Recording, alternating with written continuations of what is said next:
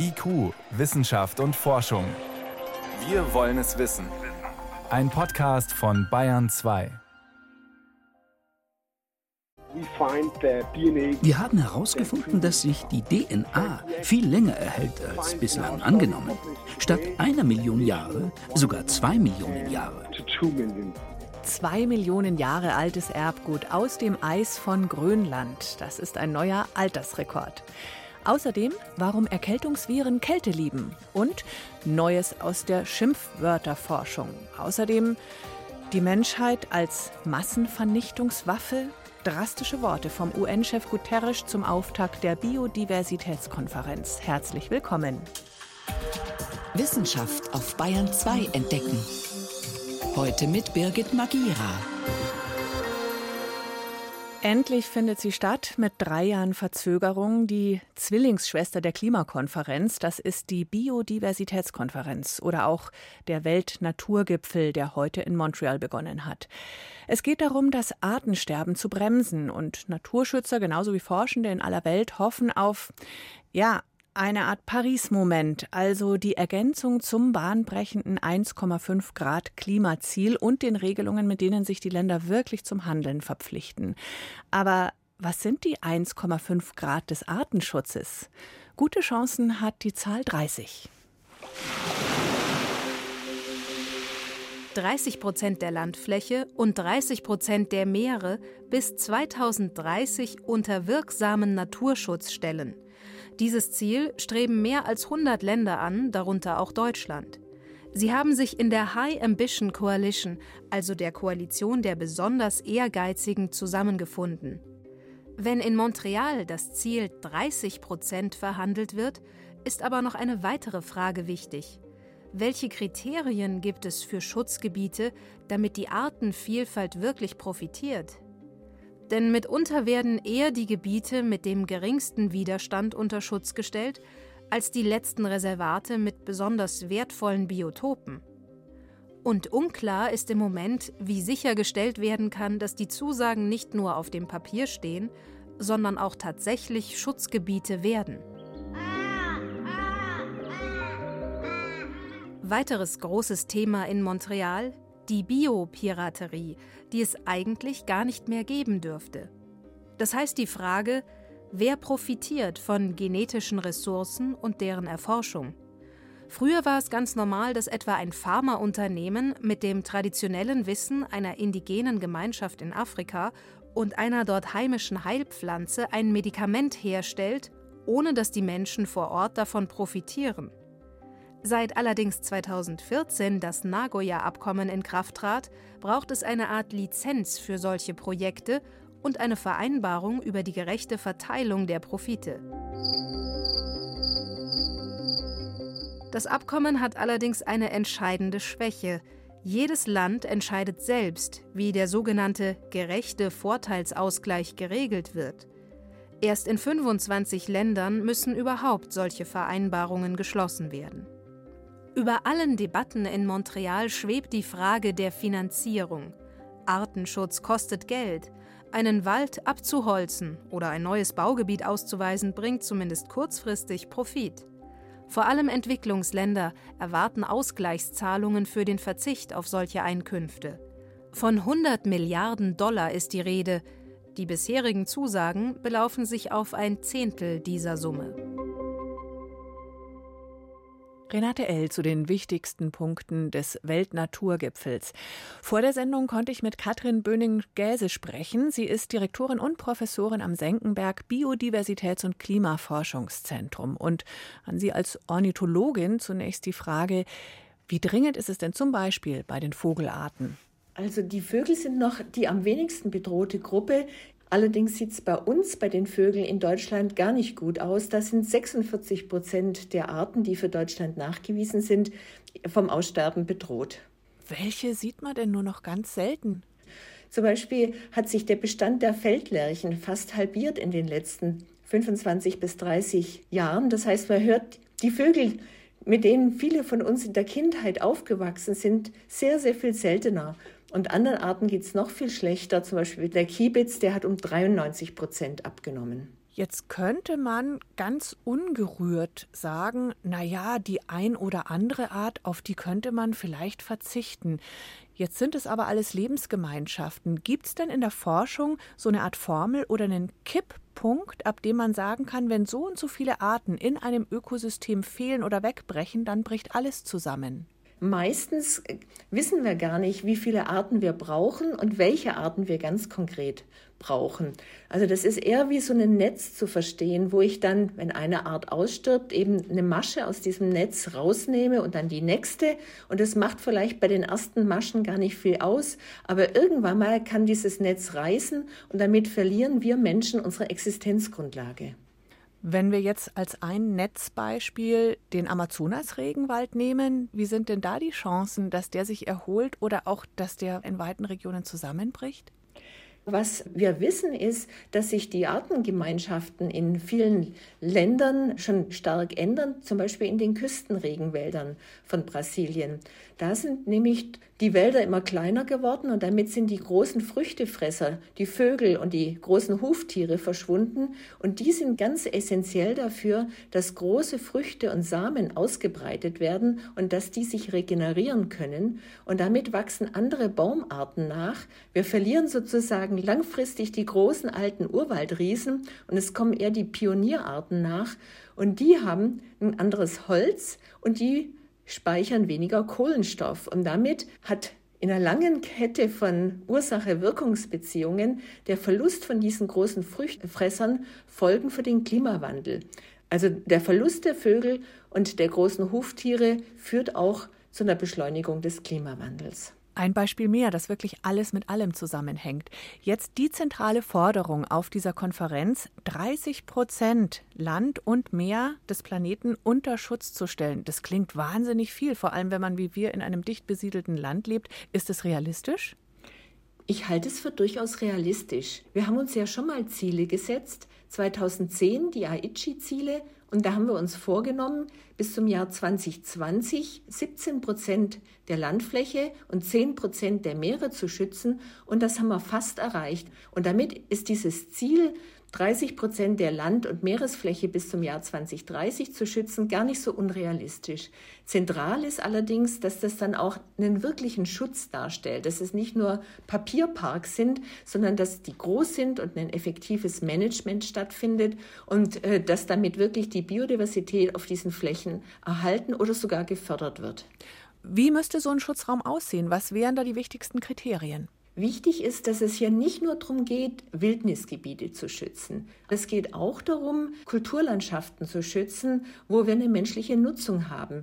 Da ist es auch möglich, Nutzungsformen zu haben, in denen die Natur sich weiterentwickelt. Und viele von den Arten, die wir hier in Deutschland haben, die leben in Kulturlandschaften und die sind auf Kulturlandschaften angewiesen. Und denen geht es eben bei einem nachhaltigen Management besonders gut. Wo auf der Welt warten Sie am dringendsten auf ein Schutzgebiet? Am wertvollsten sind die Schutzgebiete in den biodiversitätsreichen Regionen im globalen Süden. So ganz besonders hohe Biodiversität haben wir zum Beispiel in den Anden oder auch in den atlantischen Küstenregenwäldern oder in der Grabenbuchtzone, also in Ostafrika oder am Südabhang des Himalayas. Da wäre Schutz ganz besonders wertvoll, aber auch da brauchen die Länder besonders große Unterstützung. Die Weltnaturkonferenz geht bis 19.12. Was wünschen Sie sich als Ergebnis? Was müsste in dem Abschlussdokument drinstehen, damit wir so ein, wie beim Klima, so ein Paris-Moment bekommen? Ein Minimalziel ist, dass wir dieses 30 mal 30 Ziel auch wirklich aussprechen und uns vornehmen. Aber das reicht nicht alleine. Wir brauchen dafür auch eine wirkliche Transformation der ganzen Gesellschaft. Wir brauchen eine Veränderung der Subventionspolitik. Wir brauchen eine Veränderung des Konsums hin zu einem nachhaltigeren Konsum, sodass wir weniger verschwenden und uns auch anders ernähren. Und all das muss zusammengreifen, wenn wir wirklich das nächste Mal uns Ziele setzen, mit denen wir Biodiversität auch wirklich erhalten und fördern können. Heute hat die Weltnaturkonferenz in Montreal in Kanada begonnen. Zu den Hintergründen war das Professor Dr. Katrin Böning-Gäse vom Senckenberg Biodiversitäts- und Klimaforschungszentrum. Vielen Dank fürs Gespräch. Ich danke ebenfalls. IQ, Wissenschaft und Forschung gibt es auch im Internet. Als Podcast unter bayern2.de. Geschätzt acht Milliarden, Millionen verschiedene Arten bilden gemeinsam die Lebensgemeinschaft Erde. Manche sind schon sehr lange da, andere sind noch vergleichsweise jung. Wann sind welche Lebensformen wo entstanden, da muss sich die Wissenschaft immer wieder korrigieren. Gerade kommt ein neues Puzzleteilchen dazu in Form von Erbgut aus dem Eis von Nordgrönland. Dort haben Forschende die bisher mit Abstand ältesten DNA-Spuren von Tieren und Pflanzen gesammelt, ausgewertet und festgestellt, es war schon vor zwei Millionen Jahren auf unserem Planeten offenbar einiges los, denn etliche Pflanzen- und Tierarten gab es wohl viel früher als bisher gedacht. Verschlungene Urwälder, weglose Wüsten, schroffe Gebirge, dazwischen mal eine blühende Savanne. Die Erde ist vor rund zwei Millionen Jahren insgesamt eher ungemütlich, bis die damals noch wenigen ersten Menschen herausfinden, wie man Feuer macht. Um das sitzen sie abends herum, feilen an ihren Werkzeugen, nähen Kleidung aus Tierhäuten und erinnern sich an ihre letzte Jagd auf Rentier, Säbelzahnkatze oder Höhlenbär. Zumindest ist das landläufig die generelle Vorstellung von jener Zeit. Viel weiß die Forschung nicht von einstigen Ökosystemen. Pollenuntersuchungen geben schlicht zu wenig her. Alte Fossilienfunde sind rar. Deshalb verlegte sich Mikkel Pedersen auf DNA-Analysen. Er ist Umweltbiologe an der Universität Kopenhagen. Wir haben herausgefunden, dass sich die DNA viel länger erhält als bislang angenommen. Statt einer Million Jahre sogar zwei Millionen Jahre. Die untersuchte DNA stammte, und das ist der Clou, nicht von Fossilien, sondern aus Erde und Sedimenten. Die Proben holten Pedersen und sein Team im nördlichen Grönland. Das Kap Kopenhagen ist heute eine Polarwüste. Im Dezember liegt die Temperatur tagsüber bei minus 25 Grad. Hier befinden sich Sedimente im Eis und Permafrostboden, die unberührt sind vom Menschen seit zwei Millionen Jahren. Damals muss es in der Gegend bis zu 17 Grad wärmer gewesen sein, also weit einladender für diverse Spezies. Das schließt Pedersen aus Hinweisen auf bestimmte Insekten. Dazu verglichen die Forschenden ihre DNA-Funde mit bestehenden Datenbanken. So ließ sich auf Arten rückschließen, nicht aber darauf, wie die Tiere damals exakt ausgesehen haben. Vor unserer Studie hat man noch nicht gewusst, welche Tierarten in diesem milderen Klima dort lebten. Das Einzige, was man hatte, war ein Fossil, ein Zahn von einem Hasen. Jetzt aber können wir sagen, es gab dort auch Rentiere, Gänse, Mastodons. Wir haben sogar die DNA gefunden, die zu dem Hasenzahn passt. Also Besonders aber freut sich Umweltbiologe Pedersen über die Mastodons. Braune, massige, dicht behaarte Urelefanten mit kleinen Schlappohren und langen Rüsseln. In großen Gemeinschaften ziehen sie über die Ebenen. Der Fund hat uns wirklich überrascht. Und wo ein Mastodon war, war in der Regel auch eine Herde. Die Tiere müssen also in ganz Nordamerika herumgekommen sein. Tatsächlich ist es aber der erste Mastodon-Fund in Grönland. Cosmopost teilt diese Begeisterung. Er ist Professor für Archäo- und Paläogenetik an der Uni Tübingen und lobt den Studienansatz der Forschenden aus Kopenhagen. Von der Methode erhofft sich Post in Zukunft auch ganz neue Einsichten für die Klimaforschung. In meinen Augen sind noch viele Fragen offen. Zum Beispiel, welchen Einfluss hatte der Mensch im Laufe der Zeit auf die Umwelt? Jetzt, dass es möglich ist, Umwelt-DNA zu erhalten, die so alt ist, können wir diese Frage endlich beantworten. Zunächst aber ergibt sich erstmal ein weit diverseres Bild von der Lebensumwelt vor zwei Millionen Jahren. Denn nicht nur Mäuse, Rentiere, Ratten oder die atlantische Hufeisenkrabbe weist Petersens Studie nach. Auch bei den Pflanzen haben wir einiges Neues also erfahren, was wir aus fossilen Funden nicht hätten ablesen können. Durch die DNA-Analyse aber wissen wir, es gab Bäume und Gräser, die heute nicht mehr existieren in Grönland. Einige davon sind temperaturbedingt weiter in den Süden gewandert, nach Kanada zum Beispiel. Fazit insgesamt also, auch wenn die ersten Menschen noch längst nicht in Grönland in der Höhle am Feuer saßen, die machten sich vor zwei Millionen Jahren ja erst aus Afrika auf, war dort oben im Norden trotzdem schon jede Menge Leben los. Wischten da Mäuse durch die Ritzen, schnatterten die Gänse und zog draußen am Horizont eine Herde Mastodons vorbei. Susi Weichselbaumer über das älteste bisher analysierte Erbgut und ein Bild von Lebensvielfalt im hohen Norden, das reicher war als bisher angenommen. Hier ist Bayern 2 um 20 nach 6. Bayern 2. Wissenschaft schnell erzählt. Und das macht heute Priska Straub. Und wir beginnen mit der Idee, Klimagase wieder einzufangen. Mhm. In Dänemark gibt es jetzt erstmals eine Zulassung für eine CO2-Lagerstätte. Ja, genau. Das ist ein Pilotprojekt. Die dänischen Behörden nennen es auch Meilenstein und haben jetzt grünes Licht gegeben für einen CO2-Speicher. Der ist in der Nordsee in einem früheren Ölfeld. Dort können dann bis zu 15.000 Tonnen CO2 versenkt werden, zunächst mal testweise. Und wie muss man sich das genau vorstellen?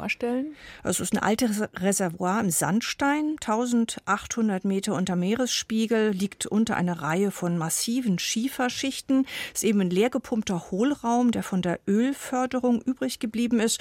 Und das ist eine gute Lagerstätte für CO2. Und das wiederum könnte aus Fabriken abgefangen werden, wo es anfällt, zum Beispiel bei der Zementherstellung oder der Düngemittelherstellung. Oder man könnte es auch aus der Atmosphäre direkt filtern. Egal. Dann wird es komprimiert, verflüssigt und eben dort hinabgepumpt. Aber erstmal jetzt als Versuch eben. Genau, als Pilotprojekt, wie gesagt. Es wird ja auch in Deutschland immer wieder diskutiert über CO2-Speicher im Untergrund, kontrovers diskutiert. Der Plan ist jetzt erstmal Erfahrungen sammeln, sehen, was so ein Speicher kostet, wie am Schluss auch die Klimabilanz aussieht. Und in Dänemark wird es letztlich darum gehen, nicht nur ein paar tausend Tonnen Speicher bereitzustellen, sondern bis zu anderthalb Millionen Tonnen. Und ein Mengenvergleich wäre zum Beispiel in Deutschland produzieren wir pro Kopf und Jahr etwa zehn Tonnen CO2, je nach Berechnung. Hm. Was ganz anderes, scheinbar naheliegend, gerade im Winter fangen wir uns ja besonders häufig Erkältungen ein, aber Warum ist das eigentlich so? Entschuldigung, das heißt halt einfach Erkältungsviren. ne? Und außerdem ballen wir uns in den Innenräumen zusammen. Genau, das ist auch immer die Haupterklärung. Drinnen können sich Erkältungsviren eben leichter ausbreiten. Das ist natürlich auch ein Faktor, klar. Aber es gibt noch eine weitere Erklärung, eine biologische. Okay. Da wird es spannend. Kälte, sagen nämlich die Forschenden, die beeinträchtigt auch die Abwehrmechanismen in der Nasenschleimhaut. Da gibt es unzählige Flüssigkeitsbläschen, die werden gebildet, um Erreger zu bekämpfen. Und diese Bläschen werden geradezu, sind geradezu Magneten für diese, für diese Erreger, die vernichten die. Aber bei Kälte funktioniert dieses System eben schlechter. Da produziert die Nasenschleimhaut weniger Bläschen und die Bläschen fangen auch weniger Eindringlinge ab. Klar, also ausgekühlte Schleimhäute bringen keine Top-Leistung mehr. Oder Nase vielleicht warm halten? Ja, dann könnte man den Effekt wahrscheinlich etwas wenigstens ausgleichen. Okay. Und dann noch was zum Thema Sprachforschung. Forschende haben sich mal Schimpfwörter vorgenommen, quer durch verschiedene Sprachen und untersucht, welche Laute besonders häufig vorkommen. Und das sind die harten Laute wie F und K und das scharfe S, also S. Wir würden jetzt schon ein paar einfallen. Ja, klar. Das sind also alles Laute, die quasi ausgespuckt werden mit viel Luft dahinter, zischend mit harten Konsonanten. Mhm. Und das funktioniert quer durch alle Kulturen und es wird eher als abschätzend empfunden und teils sogar als bedrohlich. Es gilt auch für Sprachfamilien, die nichts miteinander zu tun haben, Arabisch, Chinesisch, Finnisch. Und es funktioniert eben auch, wenn man die Sprache gar nicht versteht. Also Dreckskerl klingt unfreundlicher als Liebling zum Beispiel. Den Unterschied, den hört jeder. Vielen Dank, Priska Straub, für die Kurzmeldungen aus der Wissenschaft.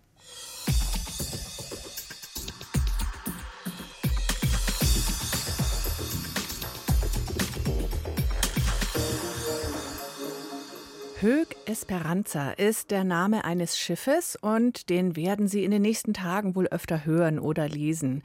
Das fast 300 Meter lange Schiff wird nämlich am Wochenende als erster Spezialtanker Flüssiggas nach Deutschland liefern und auch gleich Teil des NLG Terminals in Wilhelmshaven werden als schwimmende Speicher und Wiederverdampfungseinheit.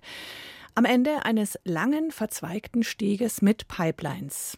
Für alle neun Terminals zusammen hat das Bundeswirtschaftsministerium mehr als 6,5 Milliarden Euro Baukosten veranschlagt. Und das für fossile Energieversorgung, von der wir ja eigentlich so schnell wie möglich weg wollen. Man beschwichtigt mit dem Plan, die gleiche Infrastruktur später für Wasserstoff nutzen zu wollen.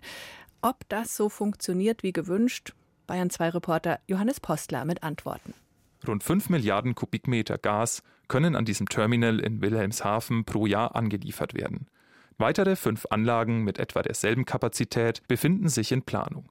Die Bundesregierung sieht vor, die entsprechende Infrastruktur auch für Wasserstoff nutzen zu können. Matthias Riemer vom Fraunhofer Institut für System- und Innovationsforschung, kurz ISI, betont. Der Begriff Hydrogen Ready, der ja, glaube ich, jetzt gerade oft auch kursiert, ich glaube, dass da zentral ist, den nicht so zu verstehen, dass ein LNG-Terminal ohne Anpassungen direkt auch andere Energieträger wie zum Beispiel Flüssigwasserstoff importieren kann. Mattia Riemer hat sich auf die fest installierte Infrastruktur an Land konzentriert, also Pipelines, die von den Anlandestellen kommen und Tanks für die Zwischenlagerung. Und diese anzupassen kann schwierig werden, denn flüssiger Wasserstoff hat ganz andere Eigenschaften als Flüssigerdgas. Er explodiert viel leichter, muss bei deutlich niedrigeren Temperaturen gelagert werden und greift das verwendete Material, meist Stahllegierungen, stärker an als Flüssigerdgas. Es ist immer wichtig, dass man eben diese Umstellung eigentlich schon in der Designphase des LNG-Terminals mit berücksichtigt.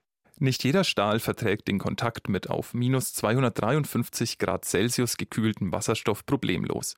Er kann dann spröde werden und Risse bekommen. Wenn man jetzt zum Beispiel einen LNG-Tank verwendet, um darin Wasserstoff zu speichern am Terminal, muss man dann zum Beispiel die Isolierung nachrüsten oder man akzeptiert eben, dass mehr Wasserstoff verdampft. Das kann man akzeptieren, zum Beispiel, wenn der Wasserstoff direkt weiterverwendet wird. Das heißt, wenn der Wasserstoff nicht am Terminal zwischengelagert, sondern direkt zu den Endabnehmern weitergeleitet wird. Aber wie die Infrastruktur für Wasserstoffwirtschaft in Zukunft aussieht, ist noch unklar. Offen ist zum Beispiel, ob die Wasserstoffproduzenten ihn vor dem Transport erst in Ammoniak umwandeln, aus dem sich dann am Zielort wieder ohne viel Aufwand Wasserstoff gewinnen lässt. Das hätte den Vorteil, dass man Ammoniak nicht so stark herunterkühlen muss, um ihn zu verflüssigen. Aber Ammoniak ist giftig. Ammoniak ist toxisch und hat deswegen gewisse Sicherheitsvorkehrungen, die es mit sich bringt. Und es kann eben auch bei bestimmten Stellen, die auch zum Teil in LNG-Tanks verwendet werden, auch zu Spannungsrisskorrosion kommen. Ammoniak hat auch eine höhere Flüssigkeitsdichte als LNG, deswegen ist es quasi schwerer und deswegen kann es eventuell erforderlich sein, das Fundament zu verstärken oder eben den Tank mit einer geringeren Kapazität zu nutzen. Auch andere sehen einige Hürden, zum Beispiel Björn Munko. Er ist Leiter Gastechnologien und Energiesysteme des Vereins des Gas- und Wasserfaches. Die höhere Dichte muss in der Struktur berücksichtigt werden und das muss dann im gesamten Design des Terminals berücksichtigt werden in der Planung. Wenn LNG-Terminals zukünftig grüne Energieträger wie Ammoniak oder Wasserstoff aufnehmen sollten, dann müssten sie, oder zumindest einige Komponenten, von Anfang an anders ausgelegt werden. Aber das kostet mehr Geld im Bau. Ist es sinnvoll, diese Kosten in Kauf zu nehmen? Grundsätzlich denke ich, dass das sinnvoll ist. Im Moment ist natürlich noch nicht 100% klar, welcher Transportvektor sich denn durchsetzen wird. Aber wir sehen da zum Beispiel Ammoniak als einen Energieträger mit sehr hohem Potenzial. Und da macht es Sinn, die Terminals auf jeden Fall so weit vorzubereiten, dass ich sie dann einfach umstellen kann. Das heißt, die Abwägung lautet, soll man sich auf die Mehrkosten einlassen oder sparsam planen und steht dann im Zweifel mit veralteten Technologien da. Das Bundeswirtschaftsministerium nennt die Studie des Fraunhofer Instituts einen wichtigen Beitrag auf diesem Forschungsfeld und verweist darauf, dass ihnen die genannten Probleme bekannt seien die Planung aber letztendlich Sache der Terminalbetreiber sei. Klar ist, wenn Deutschland bis 2045 klimaneutral sein will, wäre in wenigen Jahren kein Platz mehr für Erdgas. Dann braucht es Anlandestationen für Wasserstoff oder Ammoniak. Johannes Postler über die neuen Flüssiggasterminals an Ost- und Nordsee.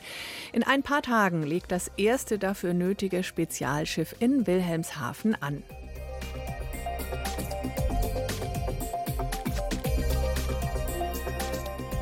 Gleich halb sieben, IQ Wissenschaft und Forschung. Heute mit Birgit Magira geht zu Ende.